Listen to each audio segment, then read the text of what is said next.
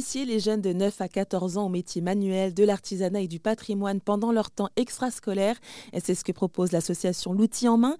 Il existe 240 antennes locales en France et chacune a ses spécificités. Au total, plus d'une centaine de métiers sont à découvrir. Carleur, charpentier, mosaïste, plombier, tailleur de pierre, pâtissier, dessinateur ou encore photographe. Ces ateliers sont animés par des artisans bénévoles et ça a été le cas pendant deux ans pour Yvette Verel. Cette couturière de profession est désormais présidente de la section Gironde de l'outil en main.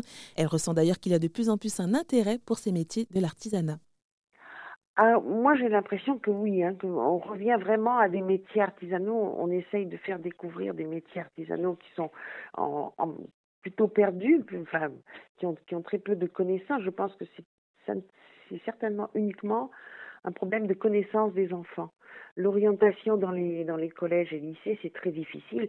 Les, les, les, conseillers d'orientation ne peuvent pas tout dire sur tous les métiers. Il y en a tellement, c'est difficile. Donc on oriente toujours en fonction de ce qu'on a dans sa région, dans les lycées de la région, et les enfants ne connaissent pas forcément tout. C'est pour ça qu'au niveau de, de l'outil en main, ils découvrent d'autres choses, ils découvrent des métiers artisanaux. Bon, la pâtisserie, tout le monde connaît, bien évidemment, mais la photo, beaucoup moins, la mosaïque, beaucoup moins. Et puis, euh, il y a aussi des petits métiers de, enfin, je dis petits métiers parce qu'ils sont pas représentés en lycée professionnel, forcément, mais la maroquinerie, par exemple, ou les plumassiers. Est-ce que quelqu'un sait ce qu'est un plumassier Et pourtant, il vient, ils ont plein de travail? Alors, vous venez justement de parler du métier de plumassier. Est-ce que vous pouvez nous dire ce que c'est justement pour les personnes qui ne connaîtraient pas? C'est magnifique. Dans, dans plumassier, vous retrouvez le mot plume. Et ces plumes, euh, bah, vous connaissez peut-être le French cancan et les, et les folies bergères. Et toutes ces, ces, belles couronnes de plumes ou, ou mon truc en plumes, comme disait, Jean-Mère, euh, qu'elles portent dans leur tenue. Bah, toutes ces plumes sont collées, découpées, fabriquées, cousues, enfin bon, par des gens qui s'appellent des plumassiers et qui font donc des, des, des, décorations en plumes. Mais il y a même et après ça peut aller dans le grand art parce qu'on a même des tableaux faits en.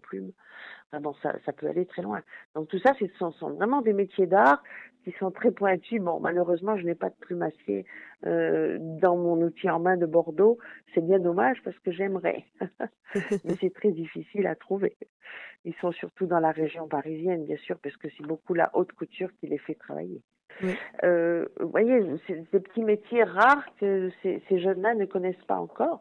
On essaie de leur en parler et on essaie aussi de faire des visites. Par exemple, là, je vais organiser pour le mois de mai une visite euh, très très région bordelaise puisque je vais emmener les enfants voir la fabrication des tonneaux. Vous voyez, c'est très local chez nous, ça. Il n'y a pas des tonneaux euh, en région parisienne quoique je sais pas peut-être, mais bon, normalement non.